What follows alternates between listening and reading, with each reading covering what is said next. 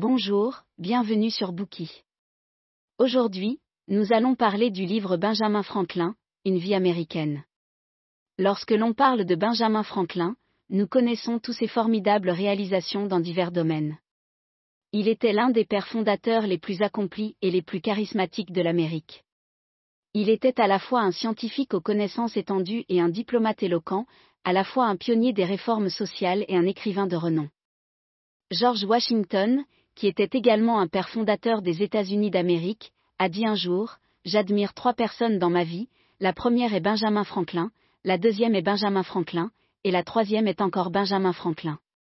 C'est à travers cette déclaration que nous pouvons voir à quel point Franklin était grand. Le livre d'aujourd'hui Benjamin Franklin, Une vie américaine représente parfaitement le charismatique Franklin.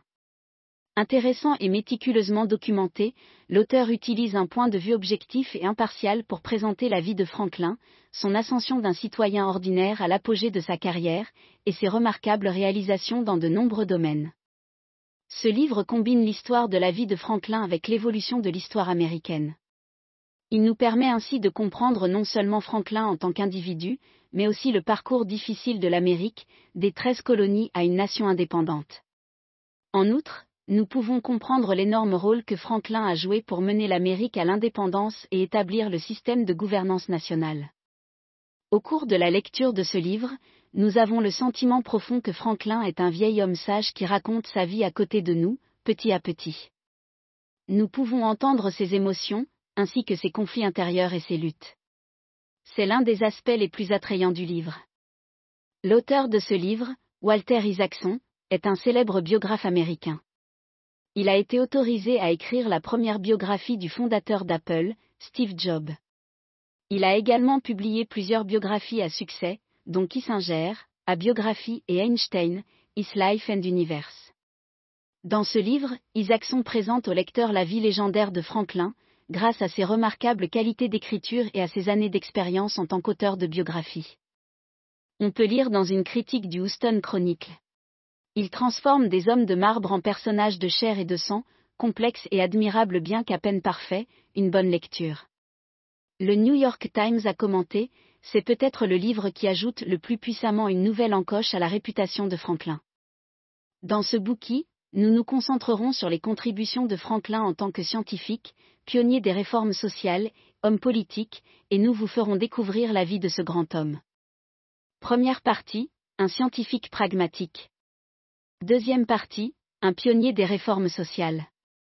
Troisième partie, un homme politique charismatique. Première partie, un scientifique pragmatique.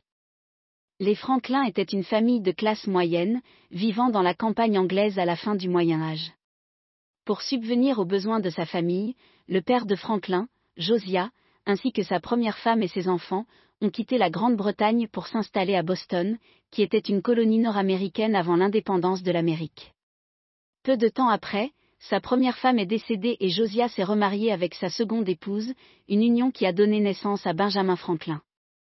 Les ancêtres de Franklin étaient tous des artisans. Son grand-père, Thomas II, était doué pour le bricolage. Jeune homme, Thomas s'est fabriqué une horloge qui ne s'est jamais cassée et qu'il utilisera toute sa vie.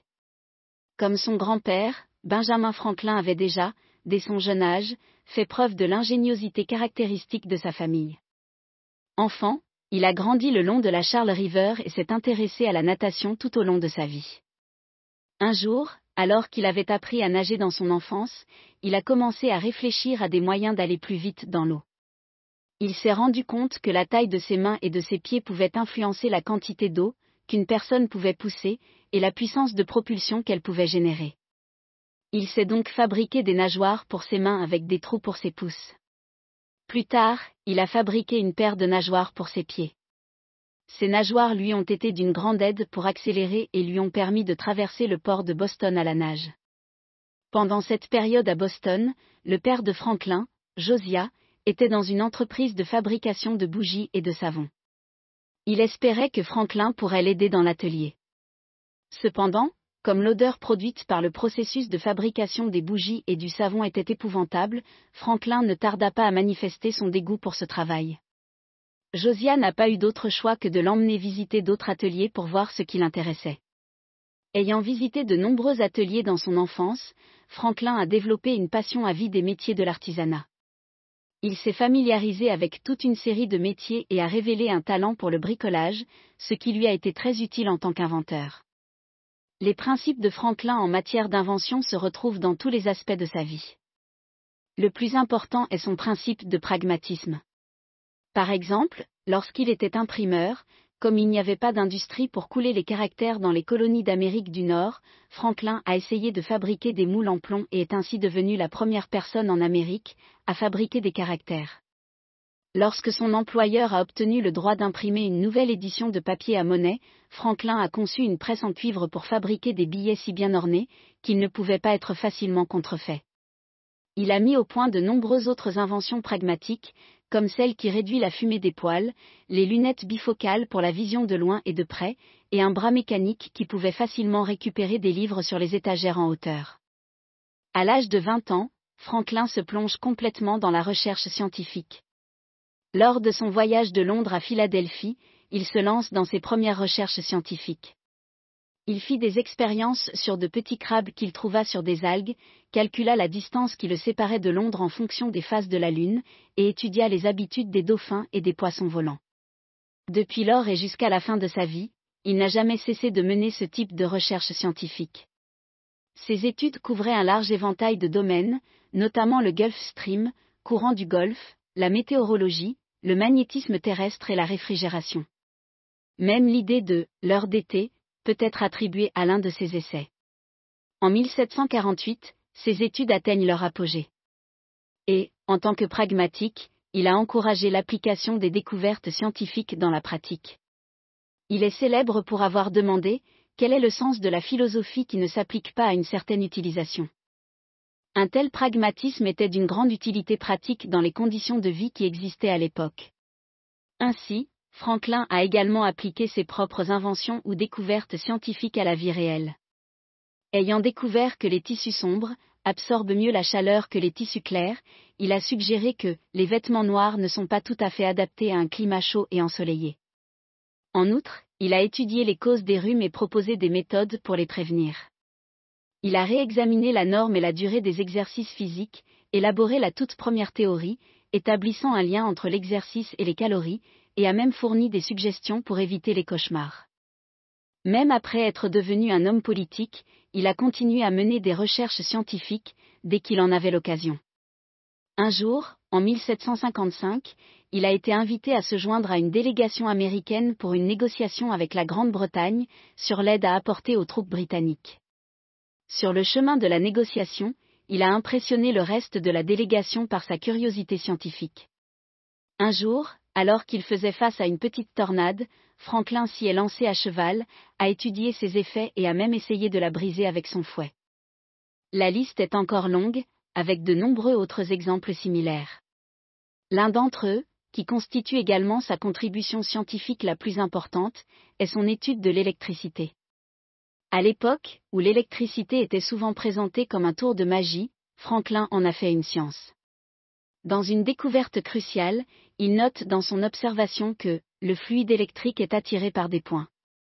En 1752, on raconte que Franklin a testé son idée lors d'une célèbre expérience, en lançant un cerf-volant dans un orage afin de prouver que les éclairs sont générés par l'électricité.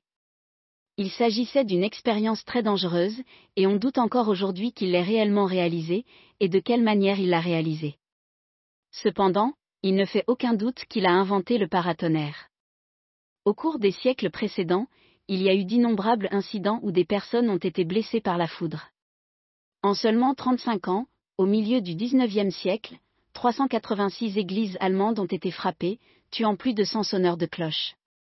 À Venise, la foudre a frappé une église et déclenché l'explosion de plusieurs tonnes de poudre à canon, tuant plus de 3000 personnes. Les gens avaient peur de la foudre, mais ne pouvaient rien y faire, car elle était généralement considérée comme un phénomène surnaturel ou l'expression de la volonté de Dieu. Ce qui la rendait infiniment puissante et inévitable. Au cours de l'été 1752, sur la base des résultats de ses recherches, Franklin réussit à persuader les citoyens de Philadelphie d'ériger des paratonnerres au sommet des hauts bâtiments. Par la suite, la foudre, tant détestée, a été maîtrisée. Depuis lors, les paratonnerres ont commencé à se multiplier en Europe et dans les colonies d'Amérique du Nord. Grâce à cela, au cours de l'été 1953, Harvard et Yale lui ont décerné des diplômes honorifiques. La Royal Society de Londres a fait de lui la première personne vivant en dehors de la Grande-Bretagne à recevoir sa médaille d'or Copley. Les recherches et les contributions de Franklin à la connaissance scientifique de l'électricité ont cimenté son statut dans l'histoire des sciences. En particulier, l'impact de la loi de conservation de la charge en physique le rend comparable à Newton. C'est tout pour la première partie. En résumé, les inventions scientifiques de Franklin fondées sur le pragmatisme l'ont suivi tout au long de sa vie. Il a fait preuve de l'ingéniosité caractéristique de sa famille dès son plus jeune âge. Ses intérêts scientifiques couvrent un large éventail de domaines, notamment le Gulf Stream, la météorologie, le magnétisme terrestre et la réfrigération. Sa contribution à l'amélioration de la compréhension de l'électricité lui a valu une position importante dans le domaine de la physique. En outre, ses recherches scientifiques ont toujours cherché à apporter du bien à l'humanité. Comme l'auteur l'a dit en commentant l'invention des paratonnerres, peu de découvertes scientifiques ont rendu un service aussi immédiat à l'humanité. La recherche du service de l'humanité a également été parfaitement démontrée dans l'engagement de Franklin aux réformes sociales. Merci d'avoir écouté. Vérifiez le lien ci-dessous pour déverrouiller le contenu complet.